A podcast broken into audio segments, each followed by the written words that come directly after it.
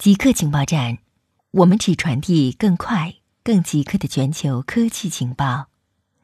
首先插播一则通告：之前每周二播出的极客情报站特别版已经独立更名为《赛博故事》，成为独立专辑。大家可以在科技行者找到新专辑，请大家关注收听。手机活动分布预测疫情风险。疫情背景下。快速准确的跟踪人口流动，能够预测疫情可能会在何地爆发。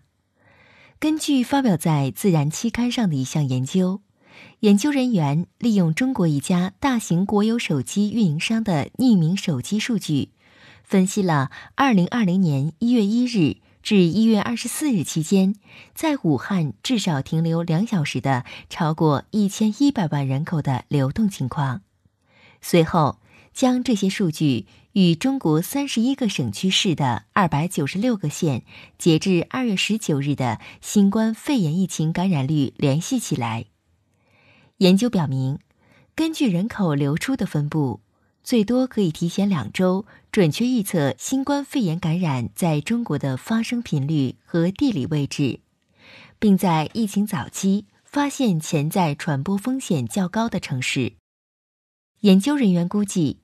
研究结果或可用于其他能获取手机数据的疫情国家，助其快速准确的风险评估，规划好有限资源的合理分配。科学家使用蘑菇基因创造荧光植物。科学家使用一种发光蘑菇创造出一种能发出绿色荧光的植物，这种植物可作为室内装饰。也可帮助科学家更好地观察植物的内部工作。领导这项研究的凯伦·萨尔基向博士称，将来这项技术可用于植物的整个生命周期中，以绝对无创的方式可视化植物内部不同激素的活动。它也可以用来监测植物对各种压力和环境变化的反应，例如干旱或食草植物的伤害。他还表示。在通过安全法规之后，他们计划将其作为观赏性植物推向市场。在研究中，研究人员将蘑菇的四个基因植入到烟草植物的 DNA 中，这些基因相关联的酶能将咖啡酸转化为荧光素，以光的形式释放出能量。植物发出的光肉眼可见，随着植物的生长，荧光的位置会改变。而随着叶子的衰老产生的光也会逐步衰弱。新冠将导致全球碳排放创纪录下降。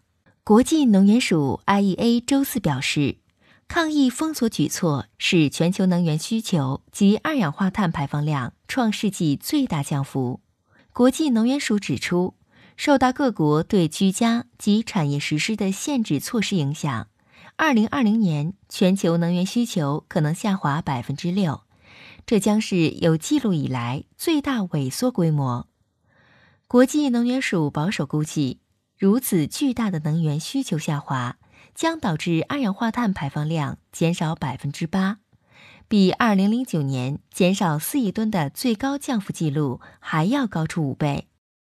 国际能源署署长比罗尔说道。考虑到世界各地的死亡人数和经济创伤，全球排放量历史性下降，绝对没有什么值得庆祝。他敦促各国政府抓住这次供应中断的机会，建设更加环保的能源基础设施。固定时间，固定地点，我们下次再见。